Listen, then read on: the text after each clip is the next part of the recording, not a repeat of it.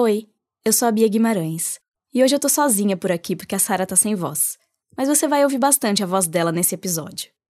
Aqui é ela testando o microfone. Bom dia. Bom dia. A gente tá em Natal, no Rio Grande do Norte. Mais especificamente descendo as escadas do prédio do Edson Vieira. O Edson fez biologia com a Sara e hoje ele é pesquisador no Laboratório de Ecologia Marinha da Universidade Federal do Rio Grande do Norte, a UFRN. Edson, como chama o lugar que a gente vai mesmo? Rio do Fogo. Ele tem 31 anos e tem muito jeito de menino de praia. Tem a pele bronzeada, tatuagens de animais marinhos e usa pulseirinhas de sementes. É domingo, são seis e meia e a gente tá esperando o Guilherme passar de carro. Bom dia. Dia. O Guilherme Longo comanda o Laboratório de Ecologia Marinha da UFRN. Ele tem 33 anos, tem o cabelo comprido e cacheado, usa óculos e não tem a pele bronzeada. Ele não tem cara de menino de praia. Agora, hoje é maré o quê? Hoje é 02. Para combinar com eles de gravar esse episódio em Natal, a gente teve que esperar uma época de maré baixa. 0.2. É baixo. É baixo, é baixo. É ótimo pra ir lá nos parrachos, lá, mergulhar. Os parrachos que ele fala são os recifes de corais de Rio do Fogo, um vilarejo que fica a uns 80 quilômetros de Natal. É lá que ele e os outros pesquisadores do laboratório fazem boa parte do trabalho de campo. Eles estudam tudo quanto é bicho do mar, mas os corais têm um lugar especial. Coral só fica parado, ele faz alguma coisa? Coral fica parado e faz várias coisas. De longe, os recifes de coral podem até parecer pedras. E de fato, tem gente que acha que eles são pedras. Mas na verdade, eles são pequenos pólipos, como se fossem boquinhas, uma do lado da outra. E juntos, os pólipozinhos formam colônias, que podem ter várias formas. Podem parecer uma bola, um cérebro ou mesmo uma arvorezinha sem folhas. E o que dá forma às colônias é o esqueleto calcário que os corais produzem. Com o passar do tempo, novos corais vão crescendo por cima dos corais que já morreram e vão acumulando camadas de calcário. Então, quando a gente olha para um recife, a gente está olhando para uma arquitetura construída ao longo de séculos. E o Guilherme fala que os recifes de coral são o auge da diversidade embaixo d'água, como se fossem florestas tropicais no oceano, cheias de espécies diferentes. Ou mesmo uma metrópole, com gente de todo tipo e programas para todos os gostos. Imagina que você é um peixe, aí você tá nadando no banco de areia, assim. Tá nadando no banco de areia, olha para um lado, tá com fome, tá, quer, quer descansar, quer ir pra algum lugar. Daqui a pouco você se depara com um recife, né? Um recife de coral, um ambiente recifal. Você olha para aquilo ali e você vê que tem um lugar para você comer, tem um lugar para você descansar, tem um lugar para você ser limpo. Neste episódio, a gente mergulha num recife de coral e se infiltra na rotina de quem passa os dias pensando nesses bichos. E, entre um respiro e outro, a gente tenta entender como as transformações do planeta estão afetando essas cidades submarinas. Eu sou a Bia Guimarães e este é o 37 Graus.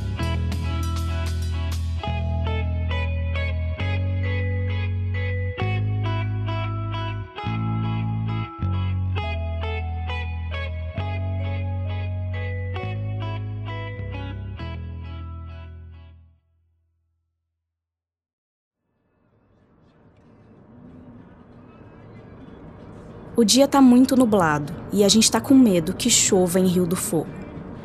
E não precisa ficar com medo do tempo, não, porque geralmente sai daqui e chega lá, tá bem diferente o tempo, assim.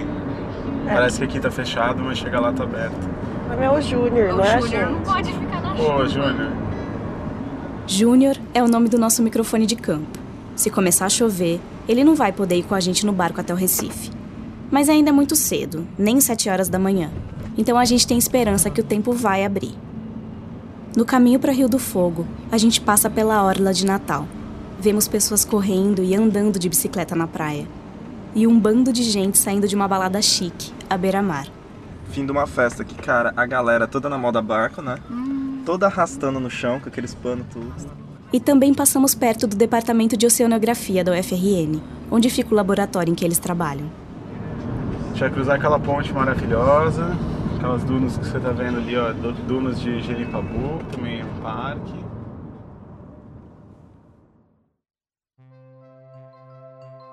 O Guilherme nasceu em São Paulo, capital. E até o começo da adolescência não tinha muito contato com o mar. Mas com 13 anos de idade, ele se mudou com a família para o litoral de Santa Catarina.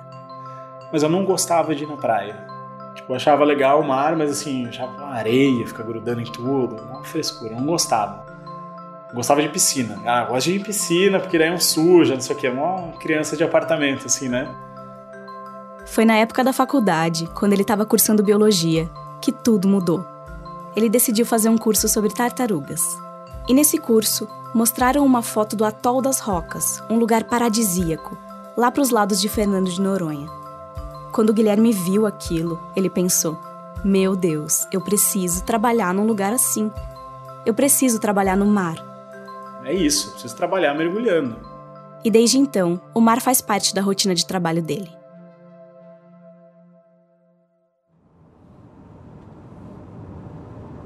Na metade do caminho para Rio do Fogo, acontece o que a gente mais temia. E chuva. E a gente começa a imaginar que talvez esse episódio não vá acontecer. Pelo menos não do jeito que a gente espera.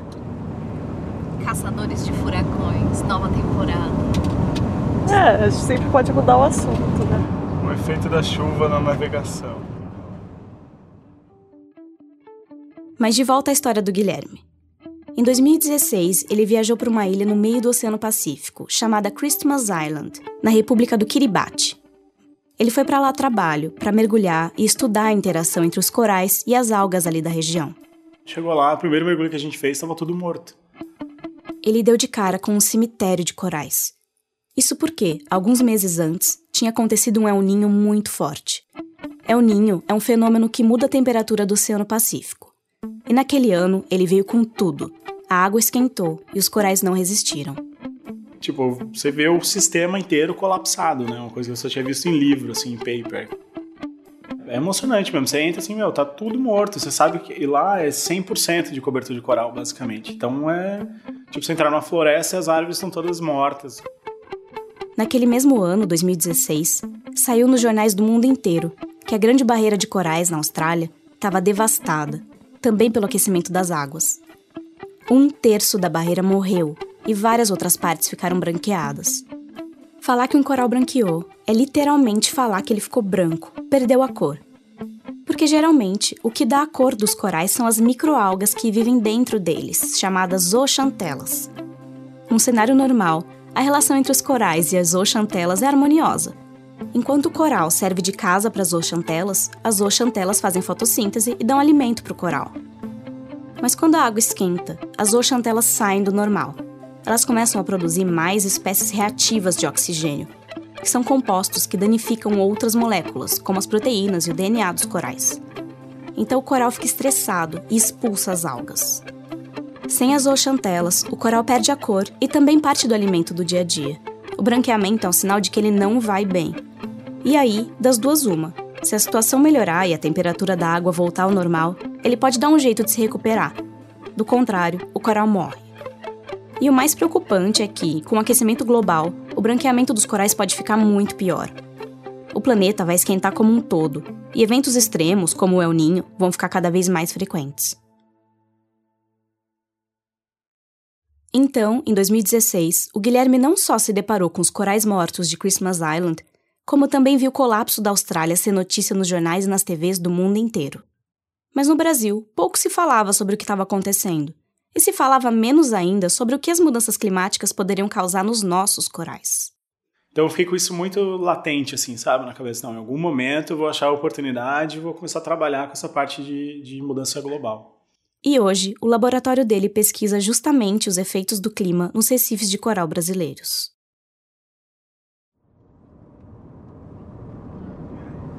Já estamos chegando em Rio do Fogo e a chuva parece ter desistido de atrapalhar nossa gravação.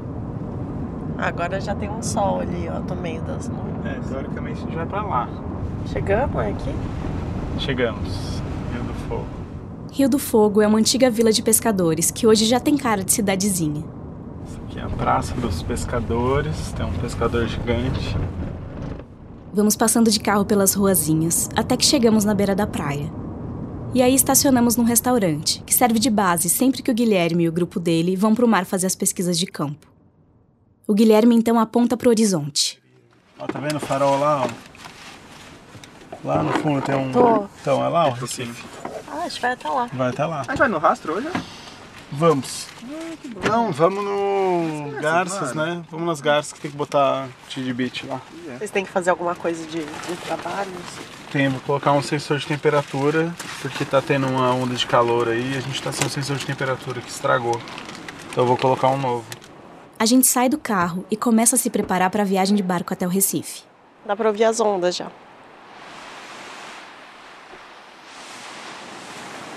Agora o sol já tá rachando e a gente precisa de um traje completo para não se queimar. Calça, blusa comprida de neoprene, protetor de pescoço, boné e muito filtro solar. Tá uns 200 graus. E também pegamos snorkel, botinha e pés de pato para vestir mais tarde, na hora do mergulho. E ainda um lanchinho para volta. Não qualquer lanchinho, mas sim o biscoito Jucurutu, que é bem popular no Rio Grande do Norte. O Guilherme e o Edson já estavam comentando dessa iguaria desde o começo da viagem. Esse é o biscoito que vocês estão falando? Essa merda. É, vamos você aqui. tratar com mais respeito aí, Sara. Não gostei do jeito que você chama o Vai te fazer mal. Seu patrocinador. Esse programa é patrocinado por Jucurutu. Isso não é uma propaganda paga e o 37 Graus não é patrocinado por biscoitos de Curutu. Ainda. Então vamos descendo pela praia em direção ao mar. A praia é linda, cheia de barquinhos coloridos espalhados pela faixa de areia.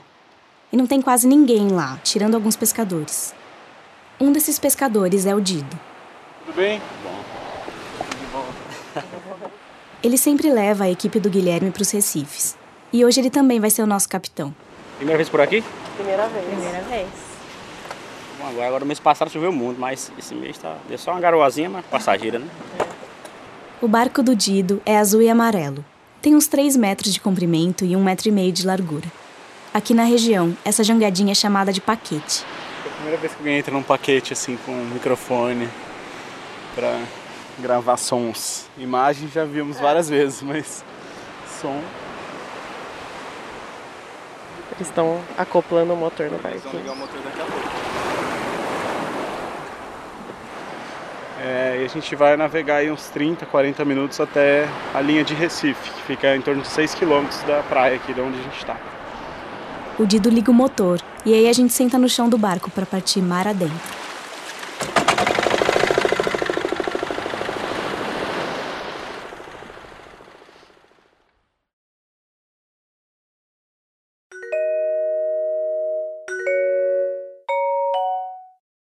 Oi, eu sou José Einstein, editor executivo do Nexo.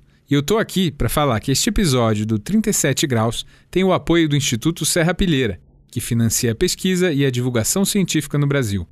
E eu aproveito para convidar você para conhecer outro projeto apoiado pelo Serra Pilheira, a série Cientistas do Brasil que você precisa conhecer, que a gente faz no Nexo e que você pode encontrar em nexojornal.com.br.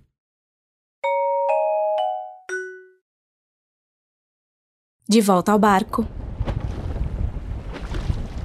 Depois de navegarmos por uns 40 minutos, chegamos perto do Recife. A gente acabou de chegar então aqui nos recifes de Rio do Fogo, né? Que regionalmente são conhecidos como parrachos de Rio do Fogo. Assim que o Dido desliga o barco, a gente quer saber como é que ele consegue achar aquele lugar, no meio do mar, sem usar GPS. A gente marca, a gente marca pelo, pelo, pelas torres, pelos morros. Ele vai olhando esses pontos de referência para ver quando eles se alinham. Assim, você tem, você tem um, um, vamos dizer, uma casa, né? Aí tem uma torre aí, quando a casa tá igual com a torre, aí, aí você vem naquele rumo, aí dá certo.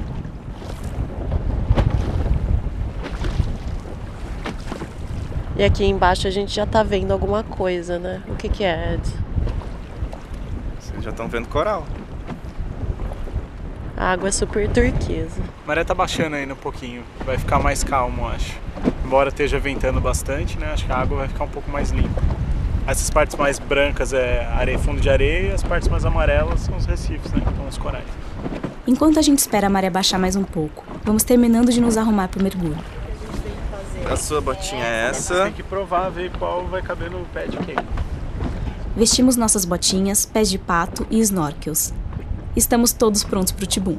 Salto ornamental, não pode espirrar água, senão o Júnior vai vai, morrer. a gente vai dar uma nota depois desse tipo. O Guilherme tá indo, indo pra água. Falou.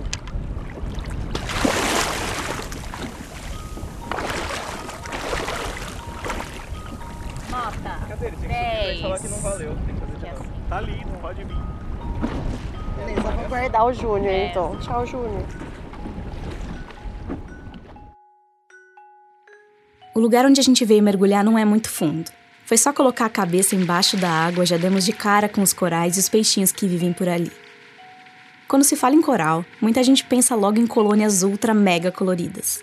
Verde, azul, rosa, amarelo, laranja, vermelho. Inclusive era isso que eu e a Sara pensamos que iríamos encontrar nessa viagem.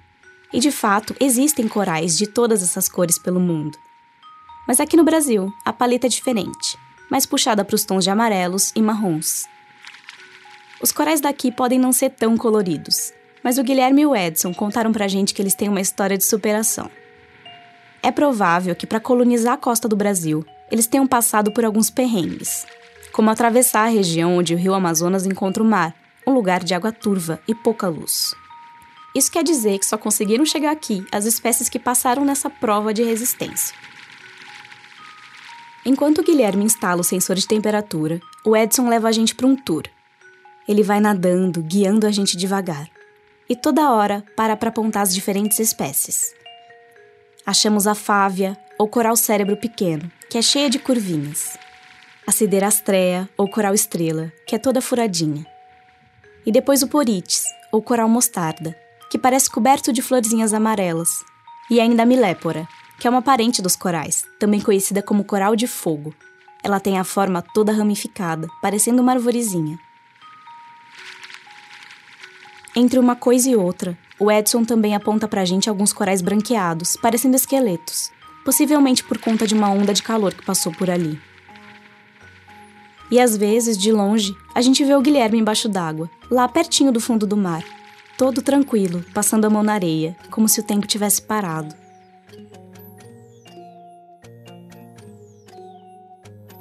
O Guilherme, o Edson e o resto do pessoal do laboratório vão nesse Recife todo mês. Isso porque, para entender o futuro dos corais, com as mudanças do clima e tudo mais, eles primeiro precisam entender como os corais estão agora, como as espécies estão interagindo umas com as outras, se tem branqueamento, como está a temperatura da água, etc. E para isso, eles monitoram os corais e fazem experimentos ali nos parrachos. Os recifes se tornam quase que uma extensão do laboratório. A gente acha isso o máximo, mas o Guilherme diz que trabalhar no mar tem suas chatices. Nossa, experimento no mar é uma coisa complexa, assim, ó. Vamos marcar os corais para ficar visitando a mesma colônia ao longo do tempo. Vamos, beleza. Vai lá e coloca um ferro. Para você martelar o ferro, né, você já vai mergulhar com uma marreta, um ferro de meio metro, vergalhão de obra, pá. Aí marreta lá, não no coral, obviamente, né, numa superfície que não seja viva. Beleza, aí você volta alguns meses depois, alguém decidiu arrancar aquele ferro porque achou que ah, alguém tá botando lixo aqui. Então começa por aí.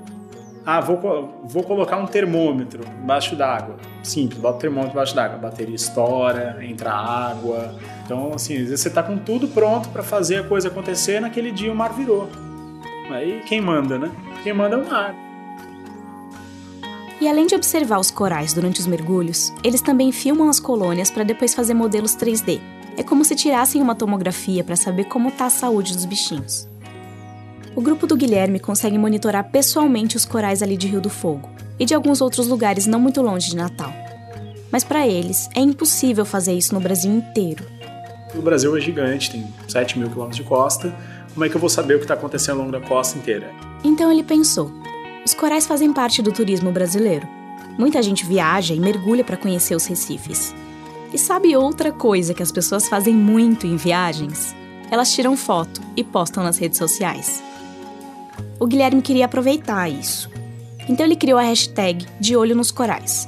E aí, qualquer pessoa que tira fotos de corais e usa essa hashtag já está ajudando a monitorar os corais brasileiros. E o Edson é uma das pessoas que tocam esse projeto. E aí na foto a gente consegue ver onde o coral estava, quando que aquele coral estava ali, qual espécie ela é, se ela tá branca, se ela tá saudável, se ela tá machucada, se tem lixo, se não tem lixo. Então a gente consegue tirar um monte de dados de uma foto. Assim, a equipe do laboratório consegue ver como estão as espécies de várias partes do Brasil sem nem sair do lugar. está tendo uma onda de calor agora, né? É, afetou bastante o Banco dos Abrolhos e o Sudeste. E, por exemplo, o pessoal em Abrolhos lá tá fazendo, fez uma força-tarefa bem grande junto com o de olho, né? Usando o de olho como plataforma e a gente teve várias imagens assim que nos permitiram acompanhar a progressão do, vários corais branquearam lá e através dessas contribuições das pessoas de lá falaram, olha, eu vi esse aqui branqueou primeiro. Essa coisa assim que a gente não saiu nem de Natal e sabe que em Abrolhos a espécie X branqueou antes. E além dos dados, a hashtag também é um jeito de envolver as pessoas na pesquisa e fazer com que elas parem para pensar sobre os corais brasileiros.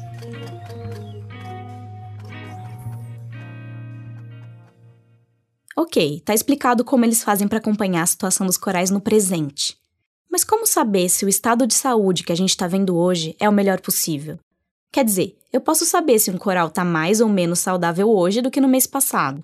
Mas como saber se ele está mais ou menos saudável hoje do que já esteve décadas atrás? Então, para poder entender o presente, eles precisam saber como os corais estavam no passado. E para isso, eles procuram registros em livros, obras de arte, mapas antigos e relatos de navegações. E aí tentam comparar o ontem e o hoje. Então, assim, a gente tem uma carta náutica de 1800 e pouco, lá da região dos Abrolhos. Então, eu posso pegar essa carta náutica, que é o que a gente quer fazer agora nos próximos anos, e aí com ferramentas de, de geoprocessamento, né, assessoramento remoto, a gente consegue ver, por exemplo, será que teve expansão de Recife ou retração de Recife? Né? Então, dá, dá uma ideia bem clara do que aconteceu assim, nos últimos 200 anos, né? Uma coisa que eles viram é que muitos corais foram parar em construções. Porque antigamente era comum que as colônias, que são bem duras, fossem usadas como tijolos.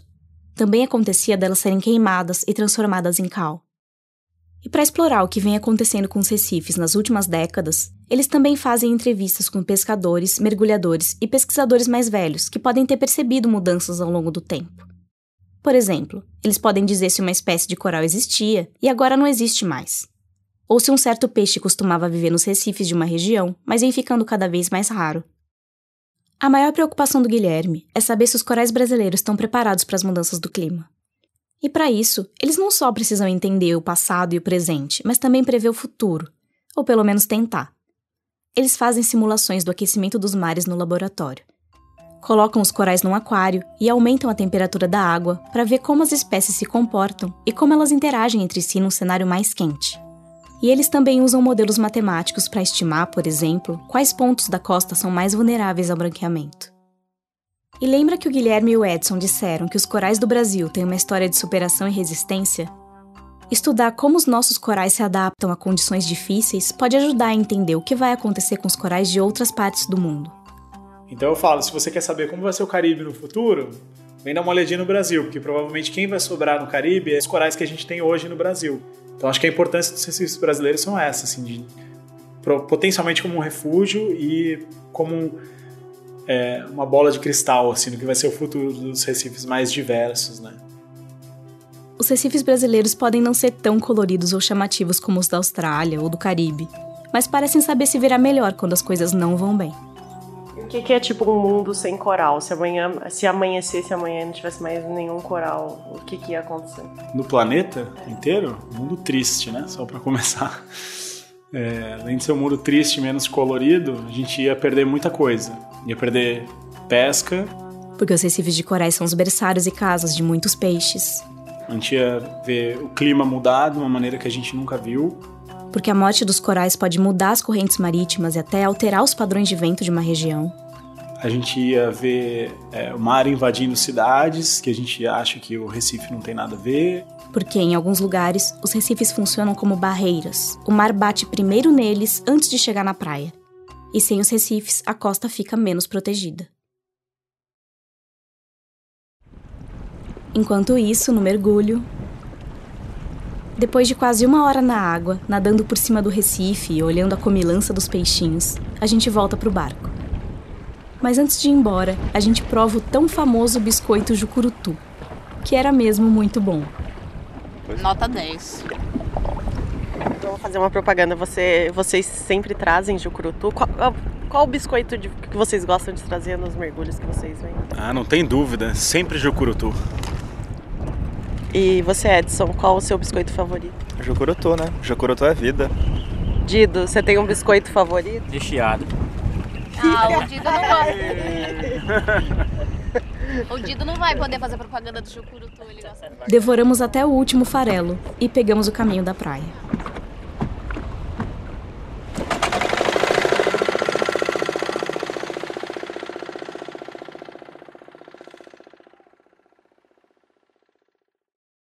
No dia seguinte, a gente foi visitar o laboratório onde o Guilherme e o Edson trabalham. O laboratório fica num prédio bem perto da praia, no segundo andar. Esse é o lab. São 8 horas da manhã e alguns alunos do Guilherme já estão aqui. À primeira vista, parece uma salinha comum, com mesas, computadores, bancada e café. Até que o Guilherme abre a porta da varanda. Uau! Uau! A varanda dá de frente para a praia. Dá até para ouvir o barulho do mar. Aqui é a nossa sacada maravilhosa para quando tá com a cabeça muito cheia, vem aqui, olha pro mar um pouquinho. E no laboratório, a gente conhece outras pessoas que fazem parte do grupo. A Kelly, que passa horas analisando o que e quantos peixes dos recifes estão comendo. É o número de mordidas que ele dá em determinado substrato. A Jéssica, que usa modelagem matemática para tentar prever o futuro dos corais brasileiros. Aí eu tô fazendo isso tanto para 2050 como para 2100. A Will, que monitora uma colônia de corais que fica bem na frente do departamento. Só tem que pular um muro para chegar lá. Desce aqui pelo lado e vai pela areia da praia ou por cima das pedras. E a Yohara, que viaja para entrevistar pescadores e mergulhadores e saber se eles notaram mudanças nas últimas décadas. Então há todo um processo para pescador, você conhecer a comunidade. Todas elas parecem apaixonadas pelos corais e por toda a vida marinha em torno deles, assim como Guilherme. Assim, se você olhar o bicho mais de perto, você vê os pólipos, uma coisa linda, assim, os tentáculos, o jeito que se mexe, assim, devagar. Então, assim, é um bicho muito complexo, assim. Tá lá, finge que não é ninguém, mas na verdade ele é tão bonitinho quanto uma tartaruga, um peixe, etc. Só você ter o um olhar.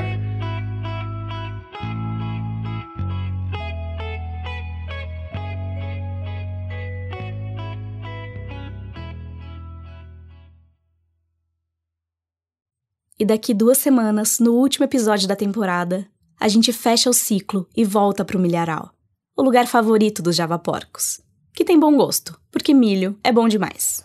Awatish. Awatish? Hum, awatiponi. Awatiponi? Esse Uhum, aqui? Esse aqui é awatiponi.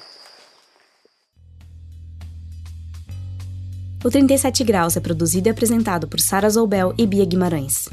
E conta com o apoio do Instituto Serra Pilheira, que financia a pesquisa e a divulgação científica no Brasil. As músicas do episódio são do Gabriel Falcão, e a ilustração é da Sandra Jávera. A narração do 37 Graus é captada pelo Vitor Oliveira. Se você gostou do programa, deixe a sua avaliação ou comentário no app que você usa para ouvir o podcast. E conte para os seus amigos, isso ajuda a gente a crescer. Estamos no Twitter, Facebook e Instagram na 37podcast. E você também pode assinar nossa newsletter para saber quando saem os novos episódios e ficar por dentro dos bastidores do 37 Graus. O Guilherme ficou admirando o Júnior, nosso microfone, a viagem inteira. Então, antes de irmos embora do laboratório, deixamos ele brincar de repórter. O entrevistador é você, Gui? Sou eu o entrevistador, estou mudando de profissão. Virei documentarista, audiodocumentarista do 37 Graus. Bom, então acho que está na hora de falar, né? Então, sou o primeiro correspondente do 37 Graus aqui, diretamente de Natal. Estou aqui fazendo alguma uma entrevista aqui sem compromisso com os alunos do Laboratório de Ecologia Marinha. Kelly, falou com 37 graus hoje? Falei, foi muito legal, os meninos são super gente boa, deixaram a gente bem à vontade.